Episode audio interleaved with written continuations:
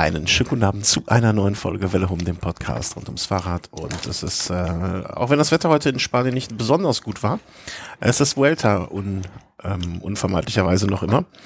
Und äh, das ist dann Sonntagabend der Grund, weswegen sich der Thomas und ich fernmündlich uns zusammengeschlossen haben, um das Geschehen der letzten vier Tage, glaube ich, äh, vier Tage zu besprechen. Guten Abend, lieber Thomas. Hallo, schönen guten Abend. So, frisch von der Arbeit noch nach Hause gestiefelt und jetzt kann es direkt weitergehen mit Sport. So kann das, äh, da, da, was für ein Lebenswandel. Quasi gerast. Gerast mit dem Fahrrad oder mit dem, äh, mit dem Bus? nee, mit dem Fahrrad. Okay. Zum Glück ist nichts passiert. Äh, wie man in den letzten Tagen gesehen hat, kann da ja eigentlich nichts passieren, doch heute. Mm. Wir hatten zuletzt uns zusammengeschlossen am vergangenen Mittwoch. Das war die fünfte Etappe, um mal kurz nochmal den Zwischenstand von dort wiederzugeben. Miguel Anke Lopez war Gesamtführender, 14 Sekunden vor Primoz Roglic, vor Naro Quintana Valverde, Nicolas Roach, Rigoberto Urán, Esteban Chavez, der Mann mit dem kleinen Fahrrad und Rafael Maika und ich weiß nicht, wie man ihn ausspricht, obwohl er ja heute noch Bedeutung hat, genau, äh, Pogacar. Mhm. So sahen, äh, Vico Keldermann, nicht zu vergessen vom Team Sunweb auf Platz 10. So stand es am Mittwochabend in die Bücher geschrieben und es war dann der, die Zeit für den Donnerstag. Ähm, Etappe, Entschuldigung, äh, Etappe mit so, ja, doch, es war eine Bergankunft, ne? kann, man, äh, kann, man, kann man durchaus so sagen. Ja, eine Bergankunft. Oder, oder, oder großer Hügel. Geht so durch. Ja, so hat man es jedenfalls wahrscheinlich in die Bücher geschrieben. Mm, und es war ein Tag, wo wir jetzt vorher gesagt haben, äh, das wird mit Sicherheit jetzt nicht irgendwie so diese Grand Tour entscheiden. Also Ausreißergruppe. Hattest du nicht den, was hattest du in den Raum geworfen? Ich weiß schon gar nicht mehr. Hm? Äh, ja, wir hatten ja ursprünglich mal gesagt, wir können den Donnerstag erst vorhersagen, wenn wir den Mittwoch kannten. Kannten dann den Mittwoch. Jetzt weiß ich aber nicht mehr, was wir für den Donnerstag vorhergesagt haben. Ich glaube eher so Ausreißergeschichte. Nee, ja, ich hatte so gesagt, Thomas de Rent. Thomas Rent, genau, das war's. Tag. Aber was nicht ganz, aber doch ähnlich.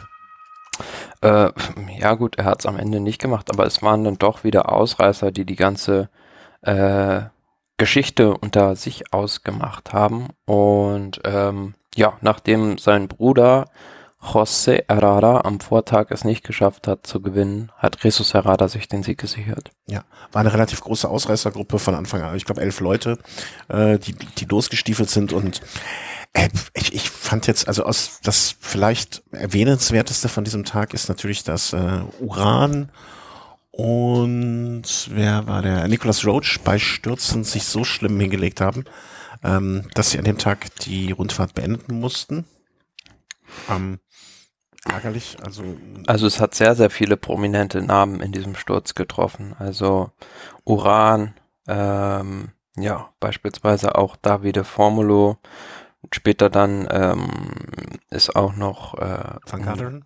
TJ Van Garderen zu Fall gekommen, aber eigentlich durch eigenes Verschulden. Also der ist einfach geradeaus in der Kurve in den Busch reingefahren. Ja, also ist äh, die, diese Sturzserie von TJ Van Garderen setzt sich auch bei der Vuelta fort. Äh, ein Arbeitskollege, äh, Grüße an dieser Stelle, ähm, meinte, zu, meinte darauf kommentierend, äh, TJ Van Garderen sollte eigentlich, für den wäre sowas wie diese Home-Trainer-Meisterschaften äh, wie gemacht. Einfach nur dumpf, stumpf Watt treten und sonst äh, kein Lenken und nichts und weiter. Äh, das wäre genau das Richtige für ihn. Äh, Phil Bauhaus wird wahrscheinlich, ja nee, okay, das war jetzt von der Zeitabstand noch in Ordnung. Ähm, ja, aber ne, also äh, Uran ist rausgegangen, dann äh, Nicholas Roach rausgegangen und TJ van Garderen auch später. Für mich ein bisschen bedauerlich, ne? Ich hatte ja Uran so ein bisschen als den auf, äh, auf dem Papier, dem ich die Daumen drücken wollte. Ah, fand ich jetzt sehr bedauerlich, aber mh, hm, was will man machen? Ähm, insgesamt, äh, was ich noch äh, interessant fand, ich weiß nicht, ob du die Schlussszene noch oder die letzten paar Meter äh, im Kopf hast, als äh, Herada und Dylan Toynes äh, so nebeneinander, mehr oder minder nebeneinander, die sind ja quasi äh, ins Ziel fast gemeinsam gekommen. Ähm, hatte ich einmal so den Eindruck, dass Dylan Toynes so nach rechts guckte, in dem Moment, als äh, Herada angegriffen hat, guckte äh, Dylan Toynes nach rechts und Herada fährt links an ihm vorbei und ich hatte so im ersten Moment, der kriegt das gar nicht mit. Der war, der war, der war, glaube ich, schon so jenseits von allem äh, körperlich. Der hat dann ja, aber gut, für, für äh, Dylan Toynes ging es ja um das, äh, Liedertrikot, das zwischen ihm und David de la Cruz, der auch in der Ausreißergruppe war, zur Disposition stand. Und de la Cruz war, glaube ich, um vier Sekunden besser platziert als Torrens und somit musste der unbedingt de la Cruz abhängen mhm. und hat dann so viel bei diesen, in dieser, in diesem Spitzenduo mit Jesus Herrada investiert, dass äh, Herrada die ganze Zeit nur am Hinterrad gefahren ist und dann noch relativ frisch war und Dylan Torrance mühelos fast abhängen konnte. Ja, ja, klar. Aber das, das sah so aus, als würde er gar nicht mitkriegen, dass er da gerade äh, übersprintet ist. Jetzt war ihm ja auch egal. Ne? Das war ja gar nicht sein Main Goal, irgendwie die Etappe abzuschießen. Äh, aber das fand ich schon sehr, sehr man hat dem Fahrer trotz riesiger Sonnenbrille äh, angesehen, dass da, dass der wirklich all in da gerade geht und dass da nichts mehr zu holen ist. Äh, also dass der wirklich komplett am Limit war. Ja und äh, dementsprechend auch, äh, glaube ich, dass am Ende des Tages beide sehr zufrieden waren. Ne? Also Jesus Herrada mit dem äh, Etappensieg und Dylan Toynes, indem er einfach mal das rote Trikot geholt hat ähm, vor De La Cruz, wie du eben schon erwähnt hast. Äh, alle zufrieden, alle glücklich, müß, möchte man behaupten. ja, aber auch hier wieder das Team Ineos. Also dieses ganz merkwürdige Auftritt bei der Rundfahrt, die fahren unter ferner liefen, also jenseits ihrer Ansprüche. Mhm. Aber äh, irgendwo war sie ja mal, äh, ne, hatten sie auch Kritik vom Veranstalter bekommen und hatten dann am nächsten Tag direkt irgendwie jemanden ähm, äh, in der Ausreißergruppe mit. Also ich glaube, die, die, die Ansage, die die ja bekommen haben vom Veranstalter, die wird, äh, wird wohl, ja, die wird schon irgendwie fruchten, ne? oder die wird schon dazu führen, dass sie sich nochmal ab und an da ein bisschen. Aber man muss zu ihrer Verteidigung ja sagen, sie sind es ja auch nicht gewohnt auszureißen. Also die müssen sich ja auch erstmal umstellen. Ja, es ist Verteidiger sonst. Ne? Ja, klar. Wenn es eine Fußballmannschaft wäre, wären es zehn Verteidiger und äh, ein Torwart. Ähm, ja, Gesamtklassement an diesem Tag, dann am Donnerstag Dylan Toys von Davide de la Cruz, Miguel Angel Lopez, Primo Roglic, Quintana, äh, Robert Kiss, Racing hat noch einen Sprung nach vorne gemacht. Aber ansonsten hat es sich da zwischen den, ähm, ich sag mal, Gesamtklassements Spezialisten immer noch nicht sehr viel getan. Zumindest nicht an diesem Tag. Und ähm, können wir eigentlich direkt zu Freitag gehen, ohne dass mhm. es jetzt also hektisch werden soll. Aber mehr ist an, zu diesem Tag finde ich auch nicht zu sagen. Nö, ähm, Etappe Nummer 7, Onda Mas de la Costa, 183,5 zwei Kilometer und eine sehr, sehr steile Bergankunft auf so einer Betonpiste. Und äh, da hattest du vorhergesagt, das könnte so ein Tag für Valverde werden. Ich habe, glaube ich, wenn ich mich recht entsinne, gesagt, das scheint mir vielleicht ein bisschen zu lang für ihn zu sein. Und ähm, ja, wie soll man sagen, also nützt ja nichts dran rumzureden, du hattest einfach recht, weil Werder hat den Etappensieg an dem Tag sich geholt. Und äh, man hat auch an dem Tag, wie ich finde, Mhm. Vor allen Dingen nach dem Rausfall jetzt von, okay, Van Gardner hätte ich jetzt nicht zum Favoritenkreis, aber Uran, Roach, äh, schon so gesehen, alles klar, es wird sich wohl oder auf diese vier mit hoher Wahrscheinlichkeit ähm, fokussieren. Konzentrieren. Ja, also zwei Ausreißer, Philippe Gilbert und Sergio Luis Henao, die konnten sich recht lange da vorne halten. Aber im Prinzip hat sich alles auf diese letzten vier Kilometer, auf diese steile Wand fokussiert und ja, also ich war ein bisschen überrascht, so auch wieder die Taktik von Movistar. Quintana hat da total früh angegriffen und äh, immer wieder attackiert. Zwischendurch war Valverde dann auch mal abgehängt, da hat das geschafft und ja, aber zum Schluss äh, klar, in so einer Wand, wenn du Valverde da auf die letzten 500 Meter mitschleppst, ist der immer noch in der Lage zu sprinten. Ja, immer noch in der Lage, äh, trifft es genau richtig, ne? Und ähm, Thema Movistar und Taktik werden wir äh, heute, glaube ich, noch, noch mal an anderer Stelle ausführlich besprechen können. Ähm, hat mich also ich, ich hätte es ihm ehrlich, dem alten Mann, ehrlich gesagt, fast nicht mehr zugetraut. Aber äh, es ist sehr, sehr, sehr wie soll man sagen, out of everything, was Valverde dann noch zusammenfährt mit seinen 39 Jahren. Äh, Primoz Roglic hat sich dann an seinen, also Quintana, derjenige, der unten raus am meisten attackiert hat, war dann hinterher derjenige, der von den Vieren äh, sozusagen den letzten Platz eingenommen hat, was ich auch irgendwie also ich dachte im ersten Moment, es, es könnte ja auch sein, also ich weiß nicht, zu irgendeinem Zeitpunkt wurde ja auch mal ausgerufen, dass äh, Valverde jetzt der Kapitän wäre. Und das wäre ja dieser Taktik entsprechend dann gar nicht so dumm gewesen. Ne? Also ein, ein Quintana Klar, letzten Endes kann man sagen, Quintana hat für Valverde gearbeitet. Mhm. Aber, wenn man es positiv hindrehen will. Genau. Aber, aber, es war halt auch kein Quintana-Berg. Nee. Also und, und aber Aber man, man ist es, man als, also zumindestens wer nicht da abends oder morgens beim Frühstückstisch mit dabei sitzt, war ja trotzdem irgendwie nicht klar, äh, wer von denen jetzt zu dem Zeit, damaligen Zeitpunkt noch so richtig der Kapitän ist. Ich weiß gar nicht, ob das heute schon so richtig klar ist. Oder nicht, vielleicht sogar mit noch mehr Fragezeichen ähm, zu versehen ist. Weil irgendwie war das schon eine komische Angelegenheit. Mhm. Roglic finde ich bärenstark, ne? Also aber auch, äh, wie du es, glaube ich, vorletztes Mal schon gesagt hast, hat jetzt nicht den, äh, wie soll man sagen, den offensivsten Stil und auch nicht unbedingt den Stil, den man vielleicht so mh, als Fan gerne sieht. Ne? Nee, also haben wir ja beim, habe ich beim letzten Mal schon gesagt, ähm, der ist eher auf Verteidigung bedacht als auf Angriff und ähm, ja, wenn man offensiven Radsport mag, dann favorisiert man dann doch eher so Fahrer wie Lopez, Quintana oder Valverde. Ja. Und dementsprechend, ne, also er ist so ein Verteidiger äh, im besten äh, Froome-Stil. Und naja, warten wir mal ab, also wie, wozu das jetzt führt. Ne, also, aber das können wir vielleicht in der Vorschau besser thematisieren. Auf jeden Fall hat es mich gefreut, also für Valverde, dass er da nochmal ähm, ja, und an dem Tag, Miguel Angel Lopez hat das Trikot schon wieder zurückgeholt. Ja, das ist, äh, ich, ich glaube, der hat immer, die haben nicht genug Waschmaschinen mit dabei bei Astana. Und deswegen muss er jeden zweiten Tag mal ein anderes Trikot tragen. Kriegt jedes Mal neues. Äh, ja, nee, der, der, der zieht das rote Trikot dann an, ne?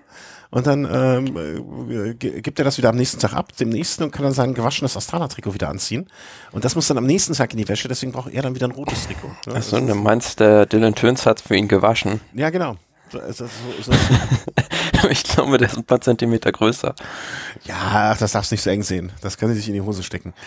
Äh, ja, aber das ist äh, auch, ich habe irgendwo im Interview gelesen, dass äh, Lopez gesagt hat, naja, egal ob du jetzt das Trikot hast oder nicht, ähm, das, das Entscheidende ist ja, äh, dass du irgendwie aufmerksam fährst und aufmerksam bist. Und das stimmt ja in gewisser Hinsicht schon. Ne, ob er jetzt das rote Trikot, äh, er muss ja genauso auf die anderen achten, ähm, wenn er, ähm, ob er das rote Trikot hat oder nicht. Ne? Also er kann jetzt, als, ob er im roten Trikot einem Quintana hinterherfährt oder in seinem gewohnten Astana-Trikot, dem Valverde hinterher stiefelt, das macht ja Klar, das Problem ist sonst immer nur, dass deine Mannschaft die Last des Rennens tragen muss, wenn du das Trikot hast. Also du musst die Ausreißergruppen kontrollieren und auch diese Anfangsphasen der Rennen, was der Mannschaft viele Kräfte kostet. Ja, und so ist das vielleicht auch so eine Art Spartaktik. Andererseits kannst du halt mit als bestimmter, bestimmter Fahrer oder als bestimmtes Team natürlich ähm, vielleicht noch eher ja, das Rennen so gestalten, wie es für dich angenehmer ist oder, oder das Tempo vorlegen, wie es für dich ähm, genehm ist. Ne? Aber das, diese Abwägung zwischen diesen beiden Sachen, das werden die bei Astana schon gut vornehmen, beziehungsweise sich da was bei gedacht haben, wie sie es machen. Ähm, und was dabei gedacht haben, äh, wie sie es machen, haben sich wahrscheinlich auch die Fahrer, die dann am darauffolgenden gestrigen Samstag unterwegs waren. Und ja, am Samstag äh, schöne Überraschung. Also kann, kann man nicht anders sagen.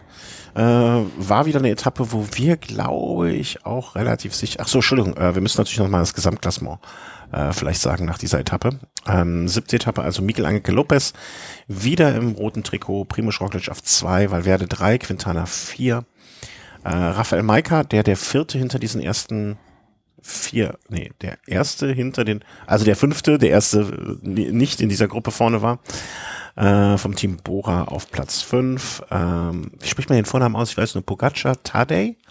Mhm. Tadej Pogacar, Pogacar äh, auf Platz sechs, Chavez auf sieben, Bennett, George Bennett acht, Geldermann neun und Fabio Aru, der sehr unauffällig fährt, ähm, auf Platz zehn.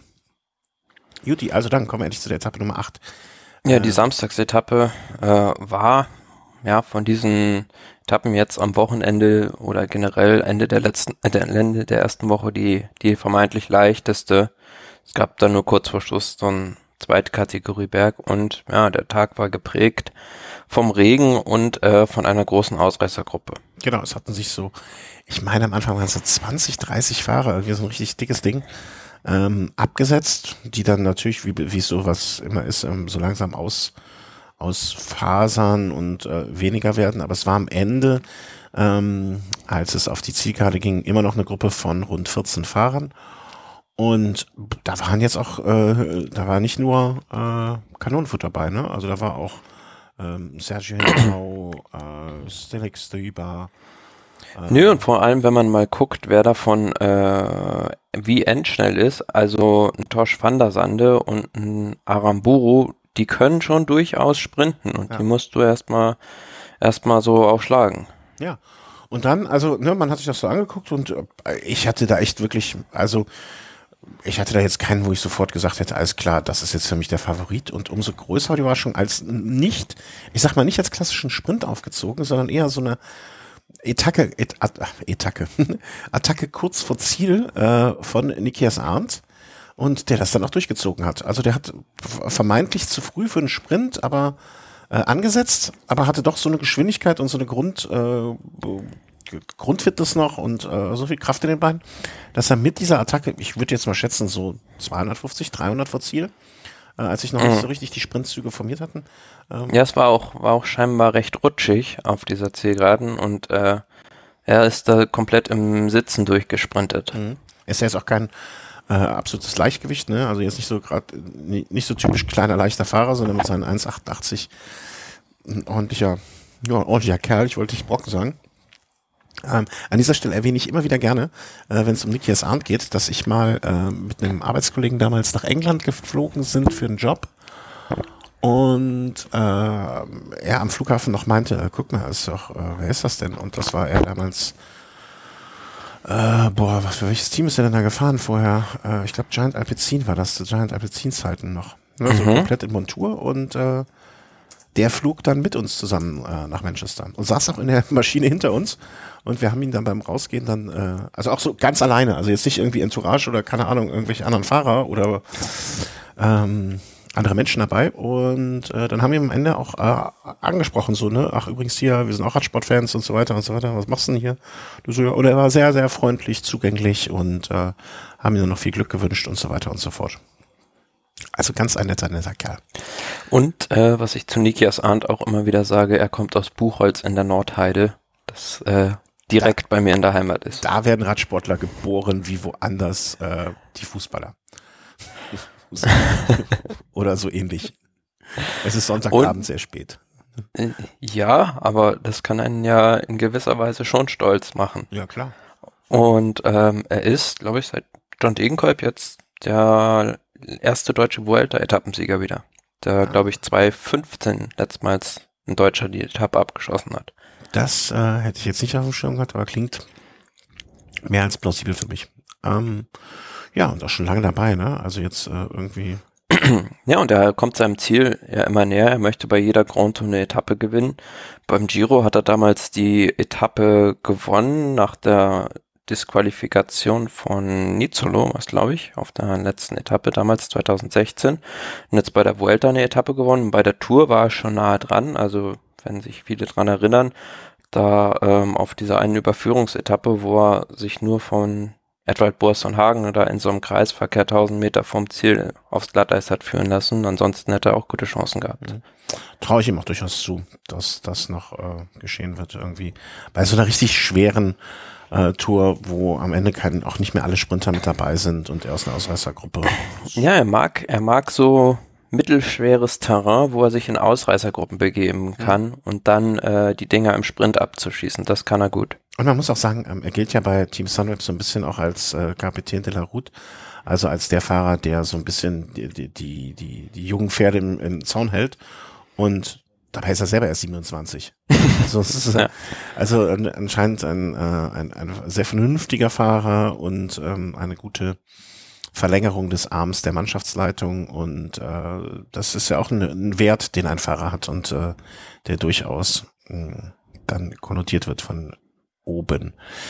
Äh, ja, das war die Etappe von gestern. Ich bin immer noch ein bisschen durcheinander mit den Wochentagen mhm. und so weiter. Ja, und die Favoritengruppe, die hatte mächtig Verspätung. Neun Minuten 24 reingeführt von Oma Freile. Und dementsprechend hatte sich auch im Gesamtklassement, ich sage mal in Anführungs- und Schlusszeichen, Miguel Angel Lopez wieder einen Doofen gefunden, der ihm das Trikot abnimmt. In dem Fall war es Nicola Ede, der sich das äh, rote Trikot geholt hat. Zwei Minuten 21 vor Dylan Töns, der da auch wieder nach vorne gesprungen ist und dann 3.01 vor Miguel Angel Lopez und dem Rest vom Schützenfest. Genau, da hatte sich dann kaum etwas getan. Äh, also es ist so der ein oder andere Fahrer ist noch nach vorne gesprungen sozusagen. Wir hatten dann auf einmal einen Karl Friedrich Hagen noch auf Platz sieben vom Team Lotto Sudal. Das sind sozusagen die Spätfolgen der dieses Ausreißer, äh, dieser Ausreißerveranstaltung, die da gefahren wurde. Und ähm, das sollte aber fürs Gesamtklassement, das, ich glaube, das war jedem auch klar, der sich das Tableau da angeschaut hat, dass das nur eine temporäre Erscheinung ist. Und man hatte eigentlich schon erwartet, dass am heutigen Sonntag sich das alles wieder auf den Kopf stellen wird. Ja, und das ist dann auch passiert, kann man ruhig so sagen. Ne? Also 94 Kilometer heute die Etappe. Es sollte über, naja, man kann nicht streiten, ob es über drei Hügel geht oder über fünf Hügel. Sowohl das eine als auch das andere stimmt in irgendeiner Art und Weise, da der letzte Anstieg drei geteilt war. Und ich weiß nicht, ab wann äh, du gucken konntest oder geguckt hast. Ich bin so eingestiegen, als sie in den letzten Hügel reingefahren sind. Ungefähr. Ja, ich habe es im Prinzip von Anfang an geguckt mit ein paar Unterbrechungen. Aber ähm, man muss ja, ja noch Mittagspause bei der Arbeit machen, ne? Nee, ich habe es äh, dann, dann später auch nochmal, ähm, Schlussanstieg konnte ich da auch nur mit Unterbrechungen sehen und dann später nochmal, vorhin gerade nochmal äh, so die letzten Kilometer komplett geguckt. Darf das ich, Problem, darf ich eine Sache klarstellen? Also es gibt ja vielleicht auch Hörer, die uns nicht so regelmäßig hören und vielleicht gar nicht unsere Hintergründe teilweise kennen. Du arbeitest durchaus in einem Umfeld, wo das jetzt keine Überraschung wäre, wenn du diese Etappe während der Arbeit gucken kannst. Ne, das muss man vielleicht mal klarstellen. Nicht, dass du jetzt Rettungssanitäter bist, der auf dem Tablet das nebenher guckt oder so etwas. Klar, Chauffeur. Ja, genau. Taxi. Ich bin Taxifahrer, ich habe die ganze Etappe auf der Fahrt geguckt, gar kein Problem. Ja, äh, Entschuldigung. Ähm, ja, also das Problem war auf dieser Etappe oder ja, wie schon am Vortag das Wetter, mhm. weil es im Finale geregnet hat und es gab in dieser, wie du gerade schon erwähnt hast, im Prinzip dreiteiligen Schlusssteigung, ja, so eine Art äh, Gravel-Sterato-Passage wo es eine unbefestigte Straße gab und ja, da gab es dann zwischenzeitlich mal auch gar keine Bilder mehr des Fernsehens, was aber sehr schade war, weil da ähm, so im Prinzip die Entscheidung abgegangen ist. Also Lopez. So, kurz, wir hat, hatten wir nicht in der, auch in einer letzten Sendung gesagt, bis dato hatten wir mit solchen Passagen immer Glück, weil es gab keine technischen Defekte oder ähnliches, die in solchen Passagen äh, das Tableau irgendwie beeinflusst haben. Ja, die, die, die, diese Passagen hatten jetzt mal abgesehen von ihrem optischen Wert vielleicht nur marginal Einfluss darauf, wie so ein Ergebnis dann ausgegangen ist. Und ja, jetzt haben, haben wir den Salat, sag ich mal, etwas übertrieben. Ne? Weil heute hatte es, finde ich zumindest, doch einen deutlichen Einfluss darauf, wie die Etappe ausgegangen ist. Ja, die Astana-Mannschaft hatte das sehr gut eingefädelt. Die hatten die Leute vorne und dann ist dementsprechend auch Lopez äh, rechtzeitig seine Attacke gefahren, hat da zwei Leute aufgefahren, Isagiro und Fugelsang und war dann schon weg von der Favoritengruppe, so 30 Sekunden circa. Und ja, was man aber im Fernsehen nicht sah, dass er da irgendwo mittendrin gestürzt sein muss mhm. und seinen Vorsprung dann wieder eingebüßt hat. Aber ja, danach, als das Fernsehbild, Fernsehsignal dann wieder da war, war dann plötzlich auch Roglic abgehängt von Valverde und Quintana und es war alles, also ja, wie so ein wilder Hühnerhaufen durcheinander gewürfelt. Alles auf den Kopf gestellt. Weil ein, der Pogacar war auf einmal vorne äh, mit Soler. Äh, mhm. Nee, Soler war, glaube ich, noch vor Pogacar, ne? Der, zu dem Zeitpunkt. Der war ganz vorne, ja. Ja. Ne, also Soler auf einmal ganz vorne, der äh, aus einer Ausreißergruppe von vorher noch übrig geblieben war. Pogacar, der eigentlich in dieser Gruppe der Leader mit dabei war, war auf einmal alleine dahinter. Und vielleicht, ähm, das habe ich in dem Moment gar nicht mitbekommen, aber das habe ich später, wurde es zumindest ähm, im Fernsehen so kommentiert und gesehen, dass Roglic sah eigentlich noch ganz normal aus, äh, aber äh, nee, warte mal, äh, nicht, dass ich jetzt hier das durcheinander warf. Ähm, genau, Roglic hatte wohl auch am linken Arm irgendwelche Blutspuren. Also den muss es wahrscheinlich auch geschmissen haben an dieser äh, irgendwo auf diesem Gravel Teil, als es keine Bilder gab.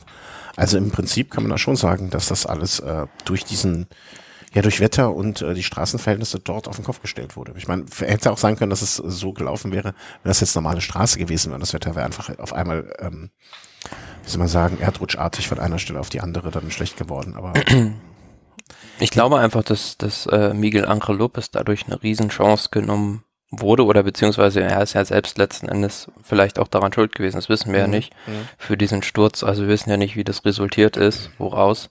Ähm, aber er hatte ja schon einen substanziellen Vorsprung vor den anderen Favoriten und den hätte er mit Sicherheit noch ausgebaut bis ins Ziel, so wie die hinten gefahren sind, weil er war weggefahren und dann ja, hat Movistar so ein bisschen mit den Nerven von Roglic gespielt. Die haben den da alleine fahren lassen, sind selbst nicht nachgefahren und der hatte auch keine Böcke.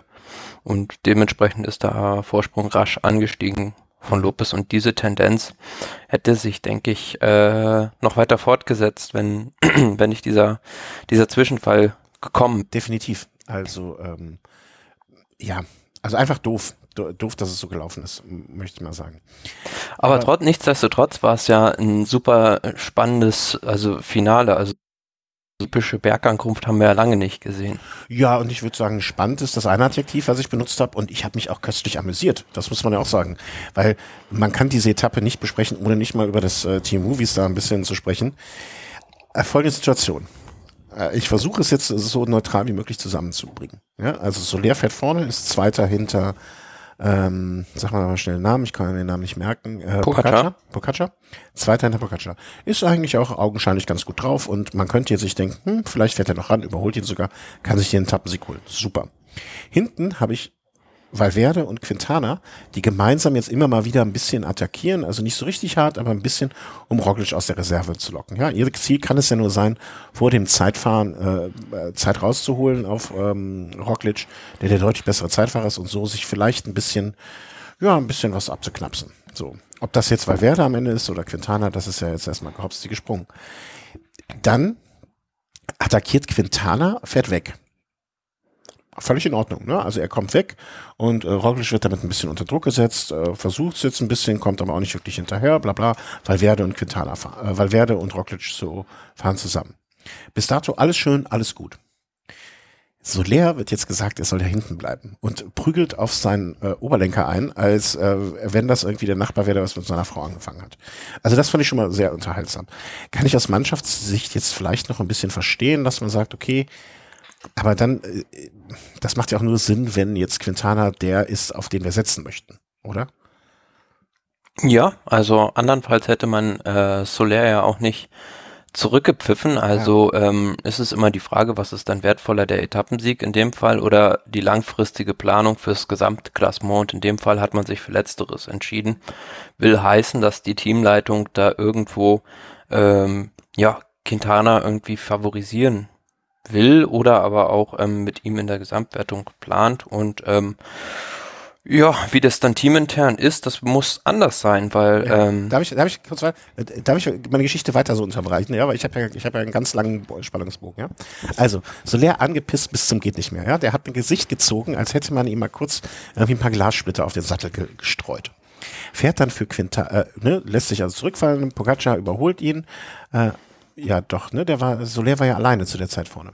Ähm, Quintana hängt sich an ihn dran, würde sein vermeintliches Tempo gar nicht mitkommen und relativ kurz ist auf einmal Soler wirklich komplett leer. Also der war so, so geschafft auf einmal, dass er nicht mehr Quintana weiterführen konnte. Glaubst, wie viel, wie viel von deinem hart erwetteten Geld würdest du darauf wetten, dass Soler noch hätte weiterfahren können? Der ist so ausgeschert und hat auch so eine Geste gemacht, ja, bitte Quintana, wenn du jetzt vorne ja. willst, dann musst du selbst fahren. Also der war nicht leer, oder? Der, hatte einfach der hätte mit Sicherheit oder? da noch weiterfahren können. Okay. So, das, gehört ja auch so ein Teamgedanke dazu, ja. Also so, so scheint es um das Team da vorne bestellt zu sein.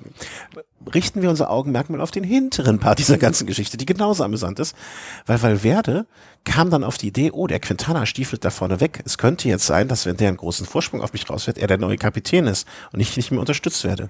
Hm, was mache ich da? Ich fahre doch meinem eigenen Mann hinterher.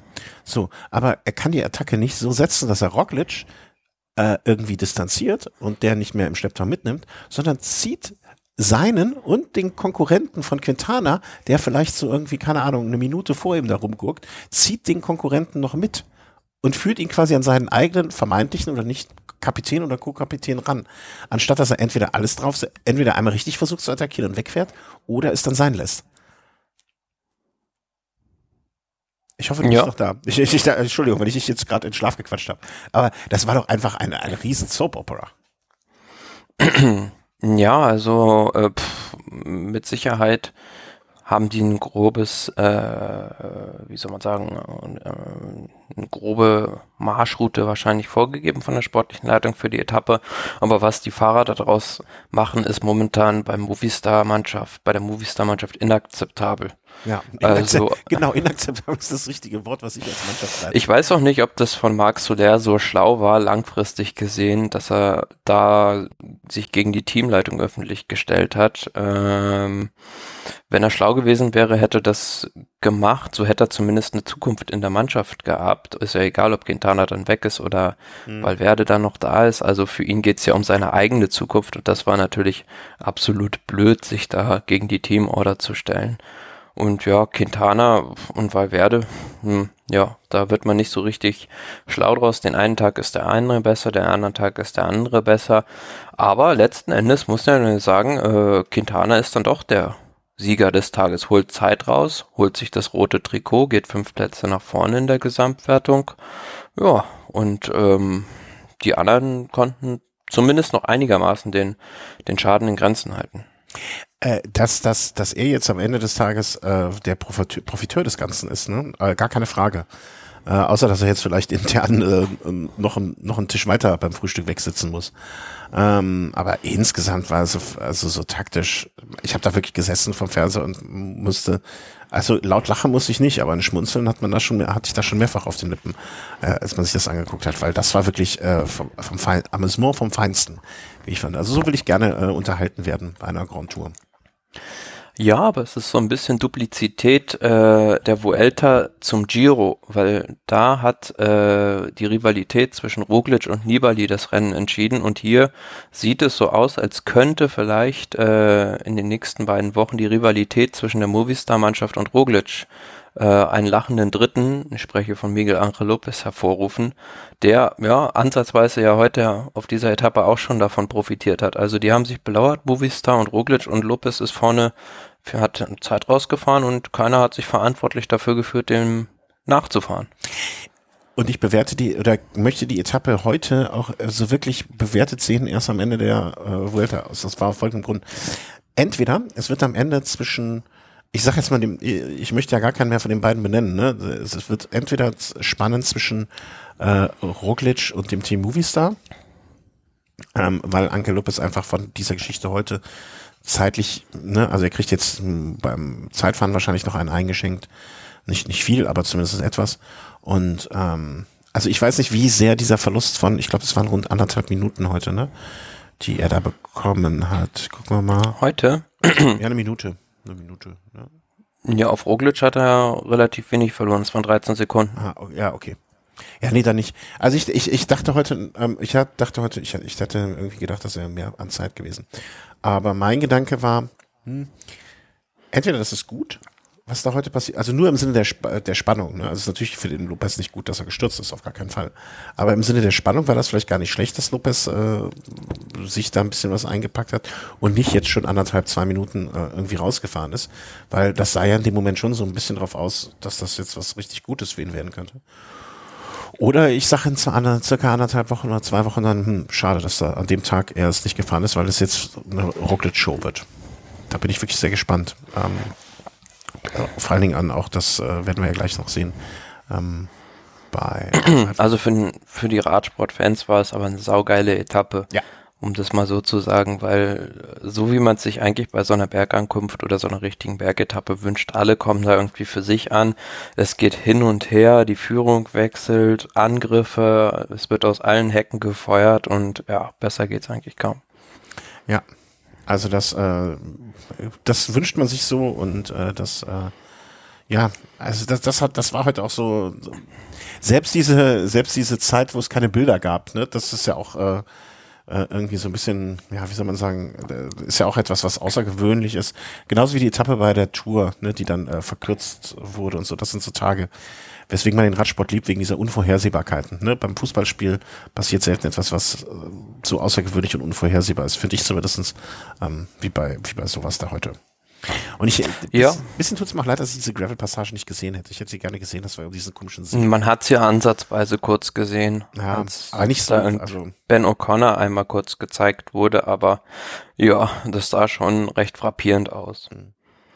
Aber ja, eine Sache, über die wir noch sprechen müssen, ein Verlierer des Tages, äh, ganz klar, Esteban Chavez. Ja, da hat man so gesehen, wie man es eigentlich nicht macht. Er hatte eine Panne und dann hat er erst das äh, Fahrrad von einem, weiß gar nicht, welcher Teamkollege das war, ein großer bekommen. auf jeden Fall. und dann hat er noch das äh, andere Rad dann von Gmai genommen und der war auf jeden Fall auch größer als er und er konnte halt auf diesen Fahrrädern nicht sitzen, sondern musste die ganze Zeit, ja, wie so ein kleiner Wichter im Wiegetritt fahren. Also ich sag mal so, Raves ist äh, laut den mir vorliegenden Aufzeichnungen 1,64 groß. Ähm, wenn ich den Namen sehe, komme ich vielleicht. Es war nicht das Rad von Nieve, es war nicht das. Was nicht. Ja, nee, ich komme doch nicht drauf. Aber wenn er jetzt auf dem Rad von Luca Mess, Met, wie spricht man das, Matchjak gesessen hat mit 1,83, dann hat er auf jeden Fall ein Problem gehabt. Nee, das passte vorne und hinten nicht. Ne? Also der, der ist doch nicht mal auf den Sattel draufgekommen. Und ähm, ja, das war einfach Pech. Also wer weiß, vielleicht wird er dann so der indirekte Helfer oder der außenstehende Helfer dann. Noch ja, mehr. vielleicht war der Teamwagen auch gerade nicht greifbar irgendwie in der Nähe, weil er musste dann die ganze Zeit dahinterherfahren und hat es dann nicht mehr geschafft, zurückzukommen. Mhm. Ja, aber definitiv auch ein Bild, ähm, dass er nicht sich so übers Bett hängen wird, wie er da auf dem Rad saß, beziehungsweise hing. Hing ist, glaube ich, das richtigere Wort dafür. Ja, schade ist dann, ähm, ich glaube, von Platz, er war ja auch so Top 10 auf Top 10 Kurs. Mhm. Ähm, Nochmal ein bisschen zurückgerutscht. Mal gucken, was daraus Vier. Plätze verloren von 10 auf 14. Ja. Und in der Gesamtwertung am Ende des Tages auch nochmal alles durcheinander gewürfelt in den Top 10. Quintana jetzt sechs Sekunden vor Roglic, Lopez auf drei, 17 Sekunden Rückstand dann Valverde, 20 Sekunden, Pogacar 1,42, Karl Friedrich Hagen, der sich gut gehalten hat, eine Minute 46, Platz 7 Nicola Ede noch 2,21, 8. Rafael Maika 3,22, 9. Wilko Keldermann 3,53 Rückstand und 10. Dylan Töns mit 4 Minuten 46. Für wie wahrscheinlich hältst du es, dass, ne, mal abgesehen von irgendwelchen schlimmeren Stürzen oder so, ne? Also all das, was wir keinem Fahrer, gar keinem Fahrer wünschen. Für wie wahrscheinlich hältst du, dass der Sieger nicht jetzt schon unter den Top 4 ist, um mal so rumzufragen? Es ist sehr wahrscheinlich, dass der aus den Top 4 kommt. Ja, oder dass da ein anderer noch mit reinkommt, das schließt Das halte ich, ja, ich will nicht sagen für ausgeschlossen, aber für extrem unwahrscheinlich, ja. dass da vorne noch einer in diese Phalanx einbricht. Vielleicht, ja, ich weiß nicht, wie weit das Team Emirates mit Tadej Pogacar plant. Also man muss sehen, der Junge ist erst 20 Jahre alt und äh, aber auf der anderen Seite ist Fabio Aru heute außer Rang und Traktanten gefallen. Ist, glaube ich, im Gruppetto mit angekommen. Und Pogacar, für mich wäre es sinnvoll, dass er vielleicht 10, 12 Tage bei der Grand Tour fährt und man ihn dann rausnimmt. Aber ja, ich hoffe nicht, dass die den durchfahren lassen. Hm. Es äh, hat in Kalifornien die Amgen Tour gewonnen jetzt mal so ein bisschen drauf geguckt. Das ist mir jetzt als kein Fahrrad. Hat die Algarve-Rundfahrt, also sein erstes Profirennen überhaupt, hat er gleich gewonnen. Mhm. Sieht jetzt äh, nach einem verheißungsvollen Talent aus, wie man so schön sagt, aber. Ja, aber mit 20 Jahren ist er zu jung, um eine Grand Tour durchzufahren. Ja, gucken wir mal, ne? Also es äh, letztes Jahr die Tour de Avenir gewonnen. Tour de l'Avenir. Ja, l'Avenir. Ja, mein französisches Stück ist es doch. Ähm, also ein Fahrrad, den man durchaus in ein paar Jahren da vielleicht äh, weiter versehen würde.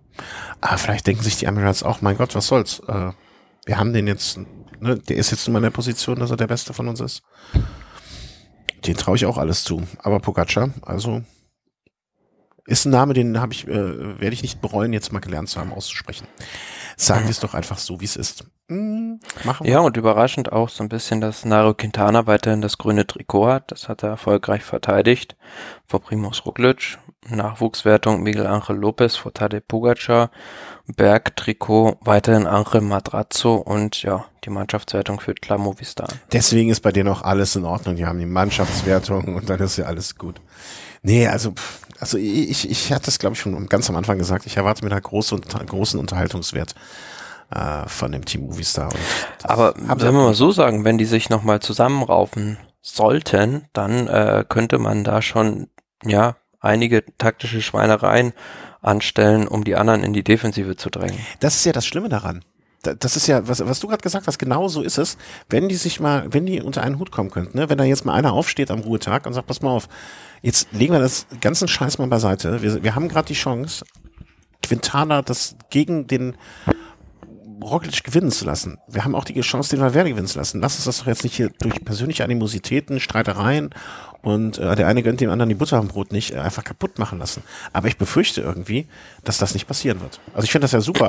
Also ich, ja, persönlich denke ich, dass sich das sowieso irgendwann von selbst erledigen wird, dass Valverde auf irgendeiner schweren Bergetappe dann mal ein paar Minuten bekommt, weil mit 39 Jahren kann ich mir nicht vorstellen, dass der bei der Grand Tour jetzt nochmal aufs Podium fährt. Habe ich, hab ich bis heute, ich dachte auch nicht, dass er äh, noch in der Lage ist, das Ding vorgestern abzuschießen. Ich weiß es nicht, ne? Wenn er die volle Unterstützung hat und wenn er sich auf die entscheidenden Situationen konzentrieren kann und nicht arbeiten muss und wenn ihm vielleicht auch mal jemand sagt, nee, mach jetzt, nimm jetzt mal ein bisschen raus. Äh, Wäre interessant zu sehen, ne? aber auch Quintana, ich, ich, ich würde mich ja freuen, wenn, wenn es dadurch zu einem wirklich ähm, Kampf auf Augenhöhe mit Roglic und ja, wahrscheinlich noch ähm, na, hier Lopez kommen wird. Nur ich glaube, dafür müssten, müssten sie sich, so, so, also was da heute abgelaufen, also ganz ehrlich, das ist, das, also warum schleppt Valverde bitte Roglic dahin? Warum, warum fühlt sich so leer vorne auf wie ein Kind, dem man den Lolli geklaut hat? Also ich kann es in Teilen verstehen, aber die, wenn, die, wenn du als Mannschaft ein gemeinsames Ziel hättest, wäre sowohl das eine als auch das andere nicht passiert. Punkt. Und das, das muss halt unter den Hut kriegen. Und ich bezweifle, dass die das hinkriegen. Also wer, wüsste ich jetzt gerne. Also da, da bedarf es jetzt wirklich, ich war nicht immer und bin nicht immer uneingeschränkter Fan von ihm, aber ich könnte mir vorstellen, dass so ein Jens Vogt, ne, da jetzt abends so am Tisch sitzt und jetzt mal ne, alle zusammenholt und dann mal jedem Einzelnen den Kopf wäscht und sich dann selber auch noch und die am Ende sagen, Mensch Jens, sei einfach still, wir machen es ja, aber hör auf zu reden. Weißt du, was die Lösung wäre? Die bräuchten einfach Alpecin als Sponsor, dann würden die jedem den Kopf waschen. Ja, genau. Ne? Jens Vogt würde als Alpecin-Botschafter da reinmachen und sich gegenseitig den Kopf waschen, ja. Und dann, vielleicht müsst ihr auch heute Abend mal ein Bier trinken gehen oder sonst was. Ich weiß es nicht, was man da machen kann als, als, als Mannschaftsleitung auch. Weiß ich nicht, keine Ahnung. Aber es, es wäre einfach verdammt ärgerlich, auch für den Sponsor, ne, wenn man jetzt so eine Chance, die man da vielleicht hätte, da so äh, einfach verstreichen lässt. Das muss man ja auch mal so sehen. Die kriegen auch Geld dafür, dass sie sich anständig benehmen. Komisch. Ja, also an, vielleicht hapert es da auch einfach an Autorität in der Mannschaft. Ich weiß ja. es nicht, wie die, wie die in der äh, Teamleitung aufgestellt sind. Genau, dass da nicht mal, also, also ich bin nicht uneingeschränkter Fan von ihm. Aber ich möchte nicht wissen, was äh, Patrick Lefebvre heute Abend da veranstalten würde. Nach so einem Tag. Also, puh, da würde ich mir aber die Oropax ins Ohr tun bei der Mannschaftsbesprechung. Ähm, weil das wird mir sicher nicht gut ausgehen. Nun ja, nun denn, schauen wir mal, was die nächsten Tage bringen und das machen wir am besten mal in einer kleinen kompakten Vorschau. Äh, ohne dass wir abgesprochen haben, wenn wir das nächste Mal aufnehmen, gehe ich mir davon aus, dass wir so irgendwann in der zweiten Wochenhälfte das machen werden. Deswegen wäre es vielleicht ratsam, Etappe Nummer, wo sind wir denn nummernmäßig eigentlich? Ich hab schon Zehn kommt jetzt. Zehn? Bist du sicher? Mhm. Ja, du bist sicher. Äh, Etappe 10 ist am Dienstag 36,2 Kilometer Einzelzeit fahren. Ähm, gar nicht so einfach, glaube ich, wie es auf dem. Ja, also ähm, das Zeitfahren in Po, wo glaube ich auch der Ruhrtag stattfindet, äh, 36,2 Kilometer und äh, die Parallelen zu dem Zeitfahren von der Tour de France sind sehr groß. Also das bei der Tour in Po in diesem Jahr war 27 Kilometer lang und da waren auch so zwei Anstiege dabei, wo man am Anfang dachte, hm, es ist vielleicht gar nicht so schwierig, aber am Ende hat Alaphilippe das Ding abgeschossen und das waren doch ganz schön happige Dinger.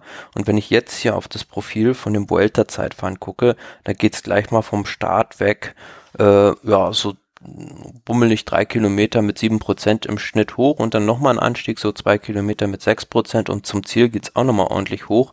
Also ist es jetzt nicht eine reine Angelegenheit für die Rolleure. Also die Bergfahrer haben da durchaus äh, die Chance, den Schaden in Grenzen zu halten. Mhm. Und vor allen Dingen, was auch der Fall ist, äh, es ist ja jetzt auch, wenn man sich die, den, äh, auf der Karte den Verlauf anguckt, ne, es sind ja auch die durchaus Passagen, wo man wirklich wieder mit vielen Kurven und 90 Grad Kurven und Haarnadelkurven und so weiter, wo also die Rolleure nicht einfach weiter rollen lassen können, sondern durchaus auch ähm, technisches Geschick äh, erforderlich ist. Ne, nicht so ein Tony Martin Kopf runter und Gas geben, sondern da auch ab und zu mal den Kopf heben, sonst äh, würde man wie TJ van Garderen im Busch landen. Ähm, aber ich glaube, nichtsdestotrotz äh, ist unserer beiden klar, relativ klarer Favorit Primoz Roglic, oder? Definitiv, ja. Also für das Zeitfahren jetzt schon.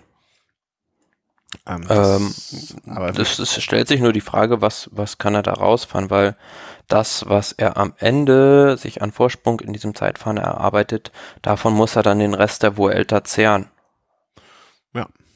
Da kommt nichts mehr, das stimmt. Ne? Oder ja, gut verwalten. Ne? Frage ist dann halt, wie gut äh, ist sein Team äh, insgesamt noch?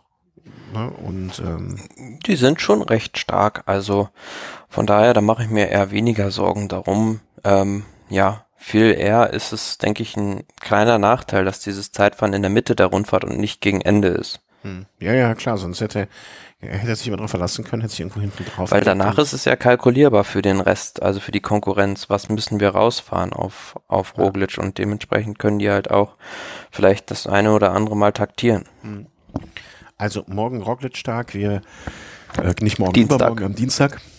Wir gehen ganz, also wir gehen, glaube ich, beide davon aus, dass am Dienstag äh, er dann im roten Trikot fahren wird, dass Quintana diese sechs Sekunden nur verliert, glaube ich. Äh, glaubt wohl keiner.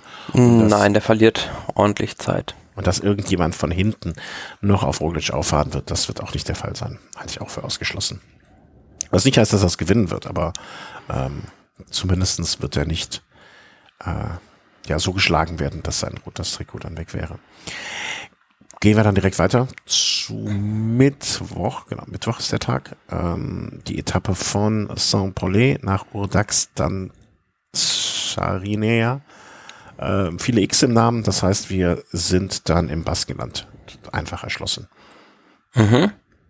Ja, eine recht schwierige Etappe. Also so Mittelgebirgsprofil mit, ja, zweimal dritte Kategorie und äh, einmal zweite Kategorie und im Prinzip immer so leicht welliges Terrain. Und wir wissen ja, so Tage nach Zeitfahren, die sind oft ja, etwas speziell bei der Tour de France, haben wir es in diesem Jahr auch gesehen.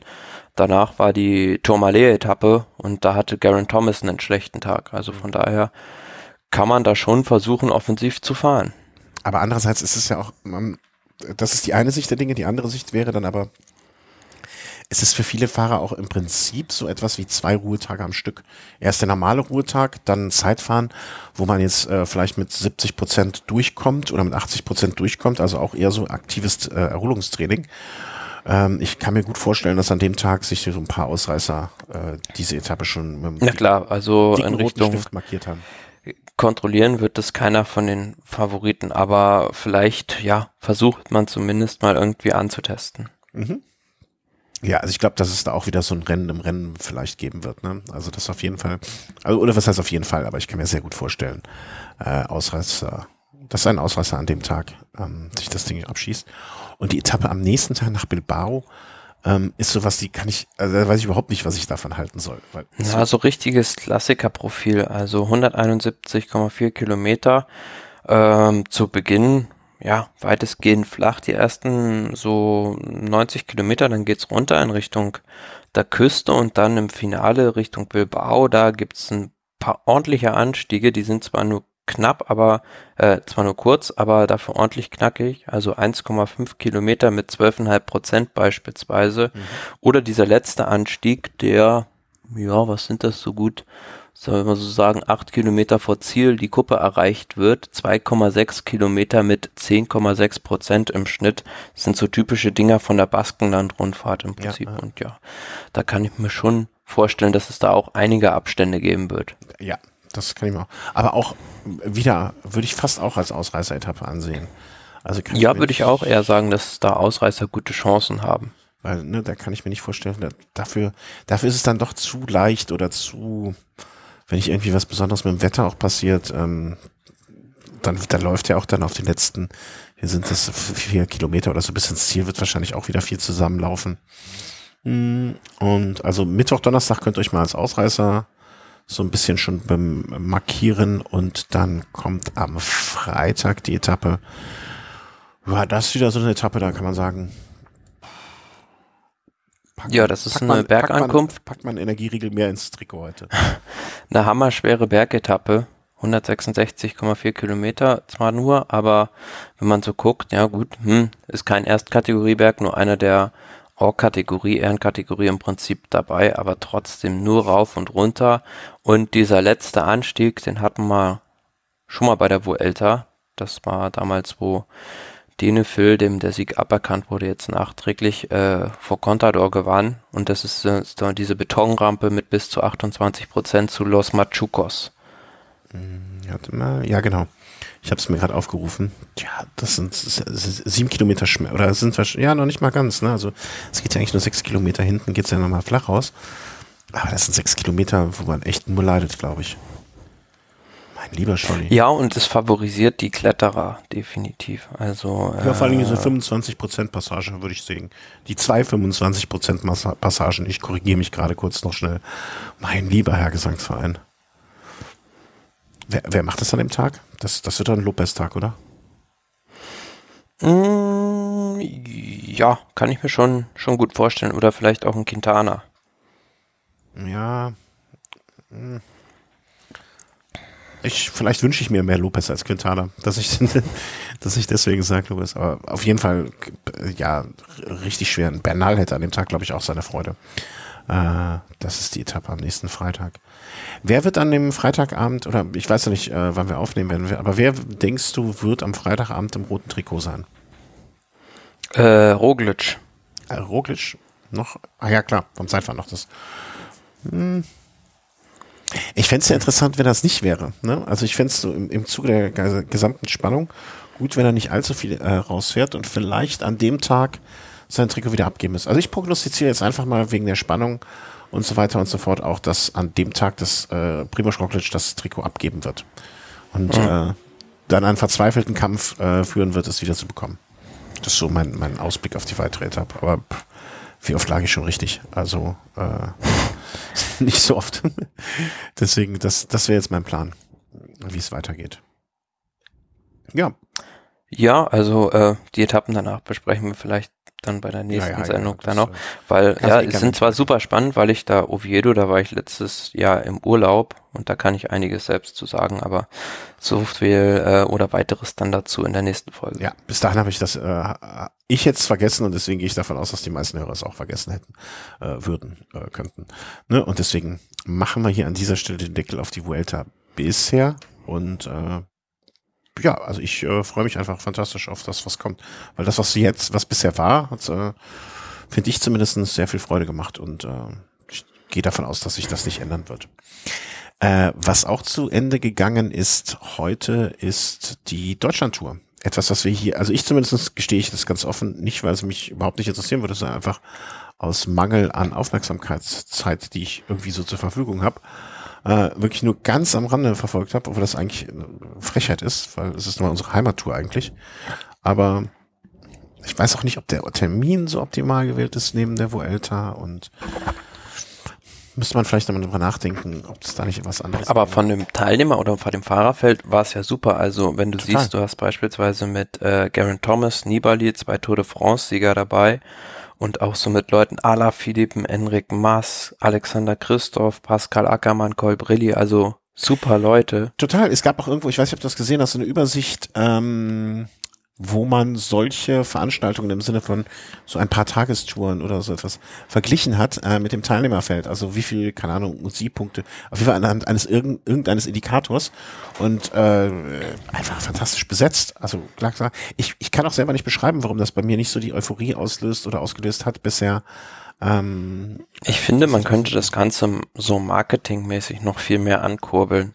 Also das äh, war mir die, die Wahrnehmung, also viel, viel zu wenig bei mir davon irgendwie angekommen. Irgendwie so gefühlt am Dienstag oder so ist es mir jetzt mal dann über den Weg gelaufen, dass es dann am Donnerstag anfängt. Also da hätte man ja eigentlich schon viel früher da noch andere Kampagnen, finde ich, finde ich, fahren müssen. Und ich weiß auch nicht, ob dieser Name Deine Tour so super ist. naja, habe ich mir noch über den, den Namen. Weil was, was, was soll jemand aus äh, Frankreich oder Italien mit deine Tour anfangen? Hm, Ja, okay.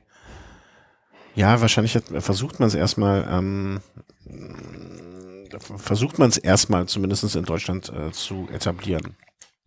Also das, das Sportliche, das Rennen an sich war super und ähm, diese vier Etappen beziehungsweise diese Etappenprofile, die sahen auch viel leichter aus, als sie eigentlich waren. Also diese erste Etappe von Hannover nach Halberstadt 167 Kilometer, ja, die war auch schon so grenzwertig, dass da ja, nicht, nicht so ein klassischer Massensprint war, sondern die Sprinter sich da ganz, ganz kräftig strecken mussten, um da mitzukommen.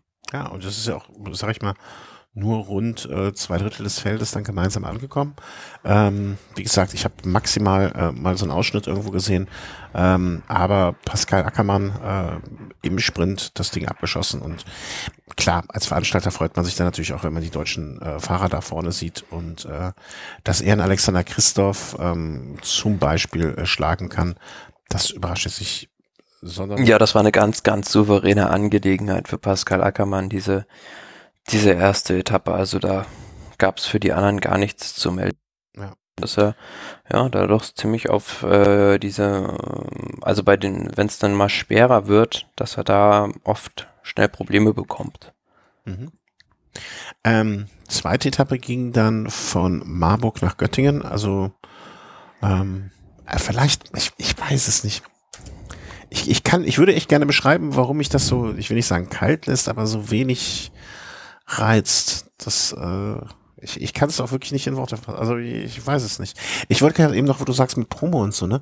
Und die haben ja relativ früh angefangen. Also ich weiß noch, in Düsseldorf bei der Tour, das, da standen schon die ersten Promostände und äh, ähm, das war das zwar fürs letzte Jahr dann, ähm, aber also ich glaube schon, dass die an der Basis versucht, viel zu machen, aber irgendwie hebt das nicht ab.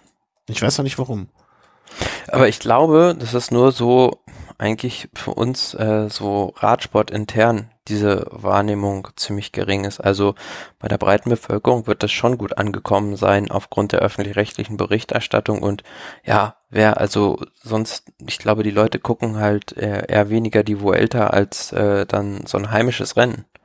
Ja, was dann vielleicht noch an der eigenen Haustür vorbeifährt und so weiter. Ne? Vielleicht ist das auch nochmal, ähm, es war ja jetzt auch so, wenn ich das richtig in Erinnerung habe, der Plan so ein bisschen in den verschiedenen Regionen Deutschlands äh, zu, zu gehen erst einmal. Ne, und vielleicht, wenn man, wenn, wenn das Ding jetzt hier durch Köln gefahren wäre oder hier in Düsseldorf vorbeigekommen wäre oder so, ne, vielleicht wäre man dann selber auch noch ein bisschen persönlicher. Da waren sie ja letztes Jahr.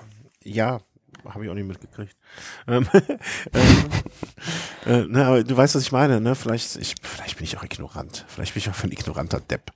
Ähm, hm, irgendwie ich merke schon, das Rennen muss bei dir erstmal einen gewissen Anklang finden. Ja, nee, muss ja nicht. Also, ne, die, die sind auch, die können auch, glaube ich, sehr glücklich sein ohne mich und äh, das ist schon in Ordnung. Ich, ich würde mich ja freuen, dass es irgendwann auf einem mh, hm, auf, auf, auf einem dem deutschen Markt, den deutschen Fahrern und deutschen Publikum auch angemessenen ähm, ähm, ähm, Niveau im Sinne von der Wahrnehmung. Ich würde mir vor allem wünschen, dass es jetzt vielleicht irgendwie Nachahmer oder ja, in einem großen Konzern vielleicht irgendwie einen Manager gibt, der Radsport-affin ist und der sieht, dass das gut läuft und vielleicht sich dazu berufen fühlt, äh, andere Radrennen in Deutschland ins, ins Leben zu rufen. Ja, da habe ich heute auch noch irgendwo einen Artikel, äh, ist an mir vorbeigeflogen, dass die äh, ganzen Rennen, auch die kleineren, alle zurückgehen, also mehrere Prozent, äh, zwölf Prozent. Das Entscheidende ist ja immer, dass du äh, eine Fernsehübertragung bekommst. Damit äh, hast du ja schon 90 Prozent der Sache gewonnen. Also wenn du das garantieren kannst, dann holst du auch ganz schnell Sponsoren irgendwie an Land mhm. und ähm, ich denke, das wäre auch machbar. Also das ist ein billiges Recht, was du einkaufen kannst und ja. Da, das ist dein Fachgebiet. Da kenne ich mich zu wenig mit aus. Da wirst du aber mit Sicherheit ähm, äh, recht haben. Ähm, wo waren wir jetzt stehen geblieben? Achso, ja, Etappe 2 Etappe zwei dann jetzt, dann von Marburg nach Göttingen. Und ähm, das war schon so ein Klassikerprofil im Finale. Da ging es diesen Anstieg zur hohen Sonne aus Göttingen raus. 1,3 Kilometer mit 5,5 Prozent und das war ja so eine Schlussrunde. Und ähm, ja, da hat er einfach mal der Remco Evenepoel so 100 Kilometer vor Ziel angegriffen und dieses ganze Rennen extrem verrückt gemacht. Und ja, ich hätte selbst nicht gedacht, dass Alexander Christoph da über diese Wellen mit drüber kommt und das Ding am Ende im Sprint abschießen kann. Aber äh, Evenepoel auch ein, sieht man, wie viel Spaß wir an diesem Fahrer wohl haben werden, ne, dass der einfach sowas mal versucht oder auch macht oder, oder zum Glück dann auch die Freiheit davon bekommt. Ähm, sch schönes Ding. Also ähm, kann man wieder nur sagen, einer, an dem wir Freude haben werden. Und ich habe äh, ja. Aus, aus ja, und zwischendrin musste er noch eine ganz brenzlige Situation überstehen. Da ist äh, ein Zuschauer mit einem Hollandrad einfach über den Zebrastreifen gefahren in so einer Linkskurve und ja, hätte den Remco Evenepoel fast abgeräumt. Ja, aber auch da äh, ganz schnell reagiert, rechts vorbei und alles war gut. Ähm, was ich gerade noch sagen wollte, ich habe aus profunde, aus gewöhnlich gut unterrichteten Kreisen auch äh, dieser Anstieg hier, wie hieß es, zur Sonne hoch oder ähm, Hohe Sonne heißt Sonne, da, glaube genau. ich. Da, äh, einer unserer Hörer war da auch unterwegs, habe ich Bilder von gesehen. Und äh, das scheint auch wirklich von der Gegend her sehr, sehr schön zu sein. Möchte ich noch ergänzen, ähm, dass auch ein anderer Hörer und äh, einmal hier auch schon als Gast gewesener, äh, sehr, sehr netter Mensch, äh, einmal im Jahr diese Veranstaltung Thüringen erfahren äh, in, in, wie sagt man das, ein, einberufen hat, in, in, in, initiiert Ins Leben gerufen? Ins Leben gerufen, genau. Äh, Thüringen erfahren, der gute Frank. Und äh, da gibt's jetzt auch den Termin für kommendes Jahr. Also im Prinzip sowas wie eine selbst, also angefangene ähm, äh, ja, so, so, so eine Veranstaltung ausgerufen, ne? Also irgendwie selbst organisiert, jeder fährt selber und er gibt nur die Strecke vor und da geht's auch um Thüringen und da geht's im nächsten Jahr auch um über, über diesen Berg. Und ähm, ja, es muss wohl landschaftlich eine sehr schöne Gegend sein. Selber noch nicht mitgefahren, aber möchte ich immer wieder äh, bewerben. Wobei Göttingen ja in Niedersachsen noch ist. Du, pff, Geografie habe ich schon noch nie behauptet, dass ich da auch nur im Ansatz Ahnung von habe. Ähm, aber daran sieht man ja auch, dass es äh, eine Marktlücke ist, also für diese ganzen Städte so ein bisschen Tourismuswerbung zu betreiben, was, was sie sonst, äh, wozu sie eigentlich sonst nicht die Möglichkeit bei so einem breiten Publikum haben. Total. Also äh, das, das denke ich, man muss auch deren Ziel sein. Ähm, oder deren, deren Motivation sein in dem Fall. Ja, aber um aufs Sportliche zurückzukommen, äh, ja, Sonny Colbrelli hat sich da in diesem Sprint so ein bisschen von Alexander Christoph düpieren lassen ähm, und ein bisschen zu früh rausgefahren, so dass Christoph das Ding am Ende gewinnen konnte. Und er ist ja so eine Art ja, wie soll man sagen, Deutschland-Spezialist. Vier, viermal hat er äh, das Rennen in Frankfurt gewonnen und jetzt dann auch seine Etappe bei der Deutschlandtour geholt. Mhm. Äh, dritte Etappe Göttingen-Eisenach Göttingen äh, vom gestrigen Samstag. Äh, muss man, kann man aufs Tableau gucken und weiß dann schon direkt, was Sache ist. Ähm, das war eine Ausreißergeschichte die dann äh, sich entschieden hat zwischen Kaspar Askren und Jasper Stuyven. Und ähm, ja, da hat der Quickstep-Fahrer die Nase vorn gehabt und hat sich das geholt. Ja, da müssen wir uns korrigieren. Die hohe Sonne natürlich auf dieser Etappe. Äh, der, der Anstieg in Göttingen war ein anderer und äh, ja, dementsprechend Stimmt, jetzt auf die. Auch. Ich habe dir einfach geglaubt. Ich glaube dir einfach zu viel. Aber das hätte mich geografisch auch gewundert, wenn wir Thüringen erleben, wenn das dann in ja, na, ja, na gut. Du hast es aber ich glaube auch gemacht. Äh, am Eisenach, da sind sie da auch an, wie heißt die, diese äh, Burg, die Wartburg, mhm. äh, wo sie da vorbeigefahren sind. Ähm, ja, dementsprechend auch sehr hügeliges Gelände auf, auf der Etappe, wieder so ein Klassiker-Finale. Ja, wie soll man sagen, ähm, Kaspar Askren und Jasper Stolfen die haben sich aus einer kleinen Gruppe, die da zum Schluss noch übrig war, absetzen können und ja, einer holt die Etappe, einer das Trikot. Mhm. Ähm, dann weiterhin, äh, also Gesamtklassement, um es mal kurz, Jasper Stuyven vor Colbrelli, äh, Lutsenko, Lampert, Hirschi, Ulissi, also schon Namen, die man schon mal gehört hat, kann man nicht anders sagen. Äh, und am letzten Tag äh, war es dann so Eisenach nach Erfurt, dass ähm, ja, sich im Sprint Colbrelli den Tagessieg geholt hat und Jasper Stuyven diese drei Sekunden dann verteidigt hat, indem er einfach mit in der Gruppe drin war mit Colbrelli ähm, und somit das Niedertrikot an ihn ging. Also ein einfacher letzter Etappentag für ihn. Und ja, ja es war auch schon nochmal ordentlich schwierig im Etappenfinale in Erfurt drin, aber letzten Endes dann doch äh, hat Colbrelli da seine Klassikerfestigkeit bewiesen, wobei die ja zwischendurch sind sie ja sogar mal äh, da quer durch den Thüringer Wald, also durch äh, Oberhof und so diese Gegend gefahren. Wenn du das sagst, wird das stimmen. Wie gesagt, Geografie ist wirklich eines meiner schlechtesten Gebiete, aber ich sehe es hier auf der Karte ja, Oberhof, Ruppberg, Neuausspann, also da war man weit unterwegs. Und da, ich glaube, da hätte man vielleicht auch noch den einen oder anderen Hügel mehr einbauen können. Wenn ich mir das Definitiv, ja, aber man will das ja auch nicht zu schwer machen. Wobei auf der anderen Seite hat man wahrscheinlich bei der Planung so damit gerechnet, dass vielleicht ein Maximilian Schachmann da in Hochform mit dabei ist und es wäre halt gefundenes Fressen für ihn gewesen. Gut, jetzt war es andersrum so, dass ein Emanuel Buchmann dabei war und da wäre es vielleicht besser gewesen, wäre man irgendwo, keine Ahnung, nach äh, Berchtesgaden oder so gefahren. Ja, ja, ja. Ja, Mai, weißt du vorher nicht und äh, man sollte, ich, ich finde mal, man sollte seine Strecke auch nicht unbedingt von den Fahrern, die potenziell starten, abhängig machen. Wo, wobei mir da hier natürlich einige fiese Anstiege einfallen würden, die man da einbauen könnte. Ich sage ja immer, äh, die sollten die Streckenplanung dir mal in die Hand geben. Dann wird das eh alles anders, ganz anders aussehen. Ähm, wo waren wir? Ja, das war die Deutschland-Tour. Äh, Glückwunsch dann äh, zum verdienten äh, Sieger Streber, der sich das Ding abgeschossen hat und äh, insgesamt, wie du schon sagst, ne, in der Öffentlichkeit vielleicht mehr wahrgenommen als bei den Spezialisten. Und das ist ja aber dann eigentlich auch das Wichtigere und ähm, ich hoffe, dass sich das etablieren wird. Du meintest Stuyven. Bitte? Stuyven. Äh, ja, was habe ich gesagt? Steber? Nee, ich meinte ja. Stuyven. Entschuldigung. Jetzt haben wir beide einen Bock geschossen. ähm, aber dass sich diese Rundfahrt etablieren wird und ähm, ja dann auch äh, vielleicht irgendwann mal zu einer Woche wird und äh, dann vielleicht, warum auch immer, äh, ja, die Aufmerksamkeit bekommt, die sie verdient hat. Also das würde mich äh, sehr freuen. Ich fand es auch recht angenehm, Marcel Kittel als Co-Kommentator zu hören. Das habe ich gar nicht. Äh, ist das eine Runde, äh, eine, eine, ähm, also gar nicht gehört. Ist das eine Aufgabe, wo, wo du ihn siehst dann? Ja, durchaus. Also er hat mir da durchaus imponiert und äh, das Wichtigste ist, er kennt die Fahrer und äh, kann auch so zum Sportlichen sehr viel erzählen und hat auch eine ein, recht angenehme Stimme, der man dazuhören kann. Mhm. Ja, und er war auch, glaube ich, jetzt am Samstag auch noch, äh, hatte so einen Auftritt im Sportstudio. Ah, okay. Also klar, also dass, dass ich ihm jetzt durchaus traue, zutraue, dass er viel zu erzählen hat und so weiter und so fort, äh, gar keine Frage, auf gar keinen Fall. Ähm, aber äh, Zweifel daran, habe ich daran Zweifel.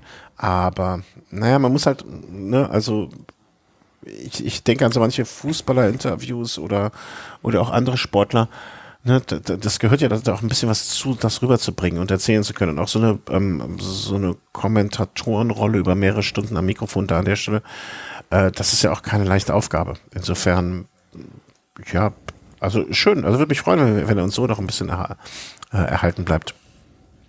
Und ähm, so dann vielleicht auch, äh, wie soll man sagen, ja, so, ein, so, so sowas bekommt, äh, wo er eine Erfüllung drin findet, neben seines Studiums der Wirtschaftswissenschaften.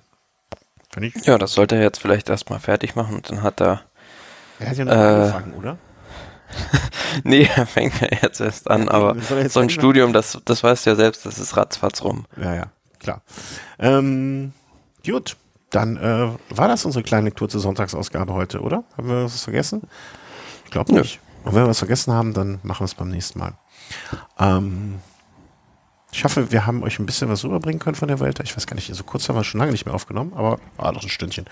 Ähm, versucht das jetzt äh, noch schnellstmöglich anzubringen, damit ihr gut in die neue Woche startet. Und äh, möchte mich bedanken. Wir haben äh, diese Woche einmal mal zwei Stunden auf Phonic-Zeit geschenkt bekommen.